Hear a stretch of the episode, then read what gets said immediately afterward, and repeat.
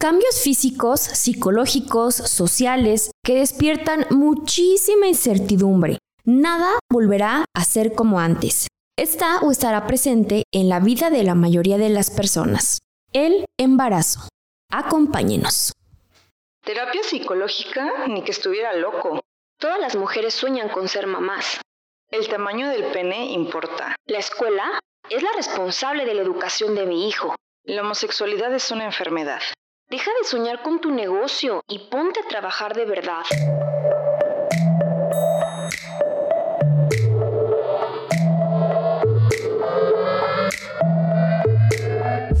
Te habla Georgina y Susana Sánchez.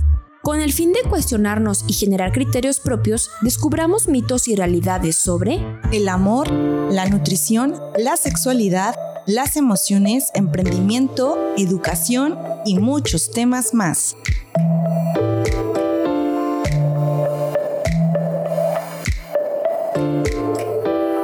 Hola, hola, ¿cómo están? Bienvenidos a un nuevo episodio de Mitos y Realidades Podcast. Hola, hola. El día de hoy platicaremos sobre el embarazo, los cambios por los que pasan las mujeres y algunos hombres. ¿Cómo saber si estamos listos para el embarazo? ¿Qué esperar durante este momento? ¿Tenemos que prepararnos para ello? ¿De qué manera? Los mitos que abordaremos alrededor de este tema son, mito número uno, el embarazo es cosa de mujeres. Mito número dos, los síntomas de embarazo también lo viven algunos hombres. Mito número tres, el embarazo es una linda experiencia. Y comencemos explicando lo que es el embarazo. Es el periodo que pasa desde la concepción, es decir, desde que un espermatozoide se une con un óvulo hasta el nacimiento del bebé. Es el proceso en el cual un feto se va a desarrollar dentro del útero de una mujer y abarca aproximadamente nueve meses o 40 semanas. Y durante este tiempo, la mujer y el hombre también experimentan cambios tanto a nivel físico y emocional, y de hecho se necesita tiempo para aceptar la llegada del bebé. Claro, es una bomba de cambios en el entorno, también cambios hormonales, físicos, psicológicos, el cuerpo está cambiando, los estados de ánimo, la dinámica de la vida también cambia, pero ojo, algunos de estos cambios pueden ser mucho mayores o pueden ser moderados, pero todo esto dependerá del momento del embarazo, de la edad, del estado de salud antes y durante el embarazo e incluso de las condiciones en las que se originó este y la red de apoyo que se tenga. Exacto, no es lo mismo un embarazo deseado en la persona que tenga apoyo de su pareja o un apoyo familiar a un embarazo producto de una agresión sexual o una violación. Claro, son contextos muy distintos. Y con respecto al tiempo que mencionaba, el antes y el después, es bien importante recalcar el antes, porque conocemos información durante. Es como la información más común que encontramos en Internet, por ejemplo.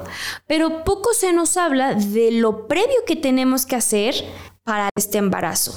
Son muy importantes los cuidados y las cosas que se deben contemplar en ambos periodos de tiempo. Y como comenté, no solo hablamos de la mujer, sino también el hombre tiene que realizar ciertas acciones y prepararse. Sí, porque el hecho de tener un hijo es toda una responsabilidad lo ideal es comenzar a tomar ciertas acciones que ayuden a un excelente desarrollo del feto. Y bueno, ni qué decir de cuándo se tiene ya al bebé, toda la responsabilidad que conlleva tener a un hijo y todos los cambios que se generan en muchísimas esferas de la vida. Y vayamos con las recomendaciones o con lo oportuno que debemos contemplar antes del embarazo. Estoy pensando en casos que tengan la posibilidad de planeación aunque la realidad es que la mayoría de los embarazos no son planificados. Si tus condiciones de vida te dan la posibilidad de hacerlo, qué mejor que conozcas esta información. Para empezar, debemos saber que estos cuidados no solo se deben realizar por las mujeres, sino también por los hombres. O en este caso, por la persona que donará los espermatozoides o los óvulos o la persona que llevará en su útero al bebé porque también existen tipos de embarazos, como el caso de los embarazos subrogados o los embarazos de reproducción asistida.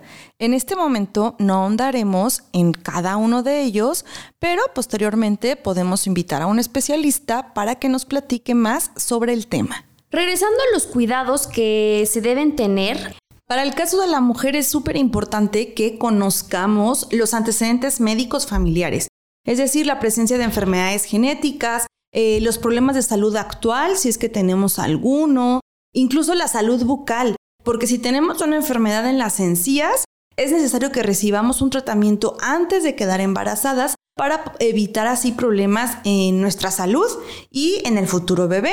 También el tipo de alimentación es básico. Aquí el hacer estudios clínicos en donde corroboremos que no tenemos anemia o diabetes es, es elemental. El estilo de vida que llevamos, si realizamos actividad física, si no la realizamos, si consumimos alcohol, tabaco, drogas, incluso la seguridad que hay en la casa o la presencia de violencia en la relación de pareja, hasta incluso la seguridad en el trabajo, porque hay trabajos que son de alto riesgo y dependiendo el cómo se vaya llevando a cabo el embarazo, pues eso es elemental a considerar. Claro. Los embarazos de alto riesgo pueden deberse también a varias situaciones. Por ejemplo, si somos una persona que tiene la presión sanguínea alta, enfermedades cardíacas o renales, se pueden presentar complicaciones durante el embarazo. O si tenemos diabetes, si tenemos VIH, SIDA, lupus, incluso complicaciones a nivel tiroideo. Si tenemos una infección de transmisión sexual, si físicamente somos muy delgadas o tenemos sobrepeso, la edad también es elemental. Si tenemos más de 35 años y nuestro primer embarazo, por ahí pudiera tener complicaciones y los problemas de cadera son otro de los puntos a considerar. Incluso los antecedentes de aborto espontáneo o partos prematuros que se hayan tenido con antelación. Estas son condiciones que se deben tener en cuenta al momento previo de un embarazo. Claro que al momento del embarazo también ya se requieren de cuidados tanto para nosotras como para el futuro bebé. Y ahora mencionaremos los cuidados previos que los hombres deben tener en cuenta. El hombre pone el 50%, es decir, el esperma, y este debe estar fuerte, debe ser sano, tener la suficiente movilidad para poder fecundar y así el embrión arraigarse al útero y crecer con fuerza. Hay cosas que los hombres pueden hacer por su propio bienestar y salud y la de sus futuros hijos. Comencemos, al igual que con las mujeres, con conocer la presencia de enfermedades genéticas o problemas de salud actuales. La prevención y tratamiento de infecciones de transmisión sexual previo a un embarazo y durante el embarazo es necesario continuar protegiéndose y protegiendo a la pareja. El embarazo no ofrece a las mujeres ni al feto ninguna protección contra infecciones de transmisión sexual. Bueno, aquí ojo, hay que cuidarse ambos de infecciones de transmisión sexual, tanto hombres como mujeres. Las consecuencias de una infección de transmisión sexual pueden ser significativamente más graves y hasta mortales en una mujer y en un bebé en gestación si ella se infecta de ITS estando embarazada. Dejar de fumar, de consumir drogas y de beber alcohol es fundamental. El abuso y adicción de estas drogas pueden generar disfunción eréctil, además que los espermatozoides no sean lo suficientemente fuertes para fecundar. O una vez que se haya fecundado el óvulo, se pueden generar malformaciones en el bebé. Los espermatozoides de un hombre pueden cambiar debido a su estado de salud en general y a su estilo de vida. Y lo que va a afectar en ustedes, hombres, la salud de sus espermatozoides y el número de espermatozoides es, por ejemplo, la presencia de diabetes, eh, incluso el, consumo de esteroides anabólicos, la presencia de obesidad o el estar en contacto con sustancias peligrosas, por ejemplo, si se trabaja con repelentes contra insectos o si se trabaja directamente con plomo, esto también genera repercusiones. En pocas palabras, todo esto que mencionamos anteriormente hace que los hombres puedan sufrir disminución en la calidad, cantidad y la capacidad de moverse de los espermatozoides. Con esto desmentimos el mito número uno que señala que el embarazo es cosa de mujeres. Tanto hombres como mujeres juegan un papel fundamental desde la fecundación. Con relación al mito número 2, que señala que los síntomas del embarazo también lo viven algunos hombres, les comentamos que efectivamente el hombre también tiene sensaciones y emociones particulares como preocupación y alegría y otros sentimientos relacionados con su rol de padre. Es importante reconocer estos sentimientos, así como su papel activo durante el embarazo, y además de los cambios emocionales, la venida del nuevo miembro puede llegar a generar cambios físicos en los hombres. Uno de cada diez hombres presenta síntomas propios del embarazo mientras su pareja esté embarazada como antojitos, por ejemplo, algunas náuseas, vómitos, mayor sensibilidad e irritabilidad, aumento de peso, cansancio, calambres, dolores abdominales, y esto suele empezar a partir del tercer mes de gestación y acentuarse al final en el tercer trimestre. Esto se conoce como síndrome de Cubad y es más frecuente en los padres primerizos o en varones más afectivos que suelen mimetizar de forma inconsciente los síntomas de embarazo de la mujer. La palabra Cubad viene del francés y significa incubar. Y en 1865 un antropólogo francés empleó esta palabra para describir las costumbres que se tenía ante la llegada de un bebé en la antigua Grecia y en algunas comunidades primitivas. Se realizaban ciertos rituales de transición hacia la paternidad y en estos rituales el hombre imitaba incluso los dolores de parto de la mujer, dejaba de realizar ciertos trabajos físicos y cuando nacía el bebé también lo colocaban en su pecho para así emular el amamantamiento. ¡Ay, qué bello! Según los expertos, no está claro por qué algunos hombres desarrollan estos síntomas típicos del embarazo, pero muchos sugieren que que ver con la ansiedad sobre la gestación y la paternidad.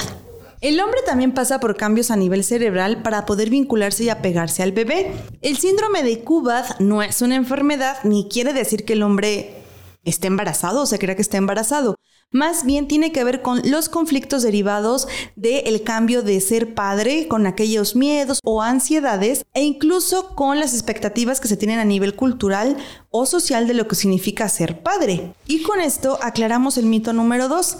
Es una realidad. Los síntomas del embarazo también lo viven algunos hombres. En algunas culturas es complicado para el hombre expresar esa ansiedad o admitir que le da miedo ser padre y por eso puede llegar a somatizarlo. El cuerpo lo expresa en los síntomas que habíamos mencionado. Pero hombres, no se preocupen, estos síntomas desaparecen después del parto y algunos investigadores señalan que esto puede presentarse en padres que se involucran en el proceso de embarazo o en aquellos que tienen mayor empatía. Así que aunque los síntomas sean molestos, esto también es un reflejo de la conexión que se tiene con la pareja. Y ahora nos vamos a un corte. Pero regresando, continuaremos platicando sobre mitos y realidades del embarazo. Y ahora un recordatorio. Síguenos en nuestras redes sociales, Instagram, Facebook, TikTok y YouTube como Mitos y Realidades Podcast. Y sigue el hashtag Conocer para Comprender. Para algunas personas, la noticia del embarazo vendrá contagiada de alegría, de anhelo, de felicidad, de amor, y se concebirá como una experiencia plena y feliz. Pero para otras personas esto será completamente ajeno a su realidad y a su sentir. En ocasiones la confirmación de un embarazo puede ser un momento muy desconcertante. Según los datos de la ONU, cerca de la mitad de todos los embarazos que sucede cada año en el mundo son no deseados. Y según los datos de la OMS, los embarazos no deseados siguen siendo un importante problema de salud pública. Un embarazo no deseado va en contra los deseos de reproducción de hombres y mujeres en ese momento específico de su vida. Un embarazo no deseado tiene profundas consecuencias para las sociedades, sobre todo para las mujeres, las niñas y las adolescentes y la salud mundial en general. Un embarazo no deseado puede originarse por diversas causas, desde el no emplear un método anticonceptivo durante la relación sexual. Recuerden que con una sola relación sexual podemos quedar embarazados y embarazar a alguien. Y desde la primera vez. Sí. El desconocimiento del uso correcto de métodos anticonceptivos. Que por cierto, le recomendamos nuestro episodio de anticonceptivos que es el número 47. También una de las causas que puede originar un embarazo no deseado es la falta de asesoría sobre la planificación familiar. La coerción reproductiva. Y aquí en coerción reproductiva queremos hacer un paréntesis porque esto tiene bastante impacto sobre las personas. La coerción reproductiva tiene que ver con violencia en la pareja e implica una serie de patrones o de comportamientos precisamente abusivos que se utilizan para mantener el poder y control sobre la salud reproductiva y la salud de la pareja. Tú no tienes la capacidad para tomar las propias decisiones sobre tu cuerpo, sobre tu cuidado, sobre tu salud. Incluso el, destruir métodos anticonceptivos, pensemos en que a lo mejor se destruyen los condones. O retirarlos también en pleno acto sexual. Permitir que la pareja use métodos anticonceptivos. Ajá. El no dejar que la persona reciba información sobre salud reproductiva o salud sexual evitar que vaya a sus citas médicas ginecológicas periódicas. Claro que también están las relaciones sexuales forzadas y la violación. Aquí en violación recordemos que la violación se puede presentar con una pareja. O sea, tu pareja también puede violarte. Claro. Como escuchamos, no todos los embarazos son deseados o planeados, ni todos se viven y esperan con la felicidad y con las emociones positivas. Eso sería lo ideal. El embarazarse con deseo Sabemos que mejora la relación madre-hijo e incluso es más enriquecedor y amoroso todo el proceso. Y también es mucho más enriquecedor para el padre. Si el padre también lo desea y se involucra y si se tiene una buena relación con la madre, entonces existe este vínculo de cariño, de amor. Y con esto desmentimos el mito número 3. Pasemos a las recomendaciones de cuando ya está el embarazo. ¿Qué recomendaciones existen para las mujeres ya estando embarazadas? Una de ellas es acerca del peso. Tener cuidado de lo que comemos. Si nuestra alimentación está mayormente cargada de calorías, azúcares, harinas, claro que el aumento de peso va a ser mayor.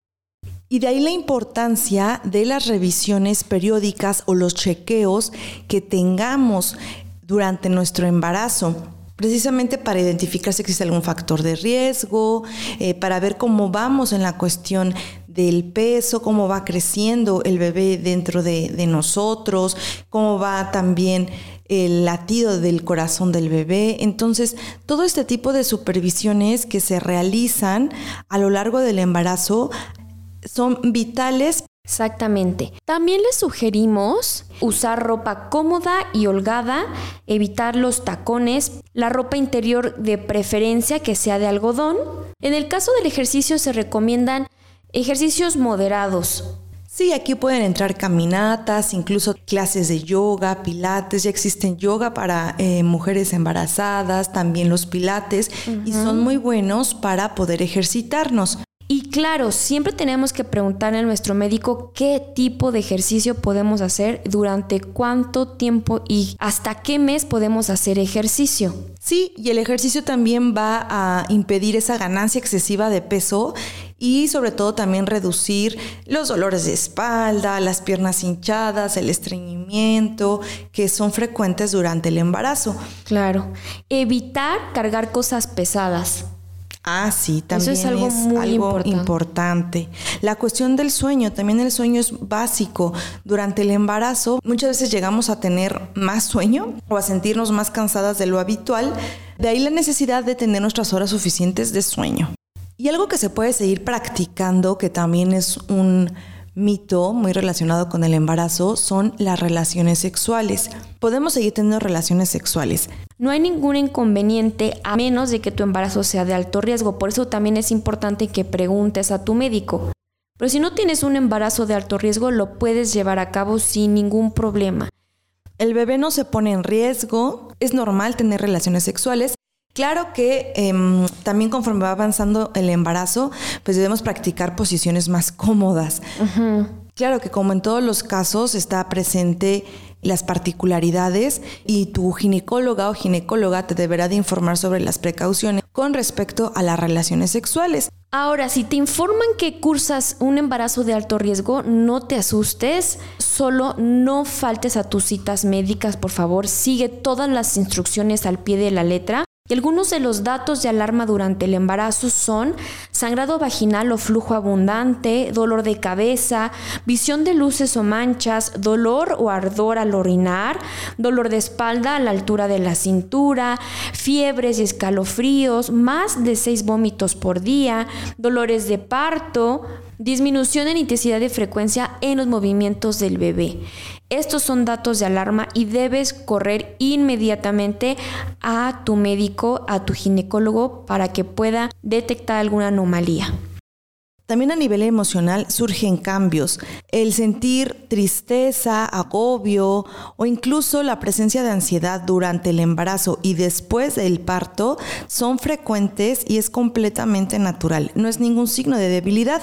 Y lo que se puede hacer ante esto es hablar de nuestros sentimientos con nuestra pareja, con las personas cercanas a nosotros, también pedir apoyo. Realizar actividades de relajación, como ya decía Susi Yoga, que también va de la mano con el deporte, meditación, eh, ejercicios de respiración y esto también te ayudará a relajarte y a conectarte con el bebé. O también el compartir experiencias ya con otras mujeres que han tenido sus bebés o que se encuentran en el mismo proceso. Eso puede ayudar a generar una red de apoyo y de contención. Recuerden que la depresión durante el embarazo y posparto son frecuentes, así que no tengan miedo de buscar ayuda. Y ahora sí, nos vamos a los tips de este episodio.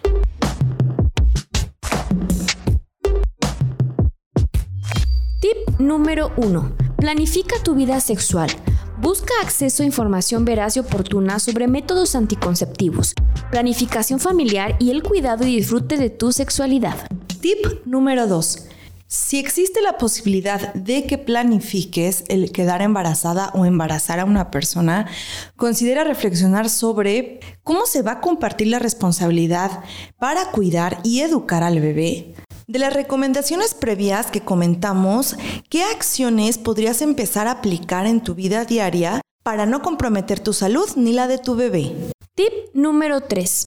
Si estás embarazada o tu pareja está embarazada, le recomendamos las siguientes acciones para llevar un embarazo lo mejor posible. Meditación y ejercicios de respiración profunda para mantener la calma y conectar con tu bebé.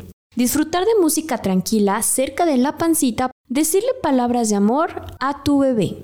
Toma ácido fólico, pregunta a tu médico.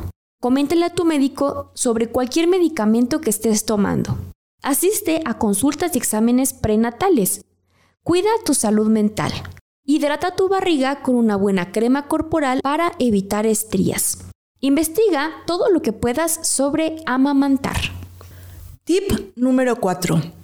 Nunca decidas embarazarte para salvar tu relación, especialmente cuando existe abuso físico y emocional. Esto te afectará y también afectará fuertemente a tu hija o hijo. Tip número 5. Si estás viviendo un periodo de embarazo o próximamente serás padre o madre, te recomendamos el episodio número 11 sobre crianza en los niños y el episodio número 45 sobre paternidad. Y aquí hemos llegado al final de este episodio. Si conoces a alguien a quien le pueda servir la información, no dudes en compartirla. En nuestras redes sociales nos encuentras como Mitos y Realidades Podcast. Recuerda que ahí subimos información complementaria a todos los episodios e información sobre desarrollo personal y amor propio. Muchas gracias por estar, ámense mucho y vibren bonito. Chao. Gracias por escucharnos. Tú eres parte fundamental de este proyecto. Si te gustó nuestro contenido, ayúdanos a compartirlo. Síguenos en nuestras redes sociales y coméntanos sobre qué mitos y realidades te gustaría que descubriéramos juntos. Encuéntranos en Instagram con el hashtag Conocer para Comprender.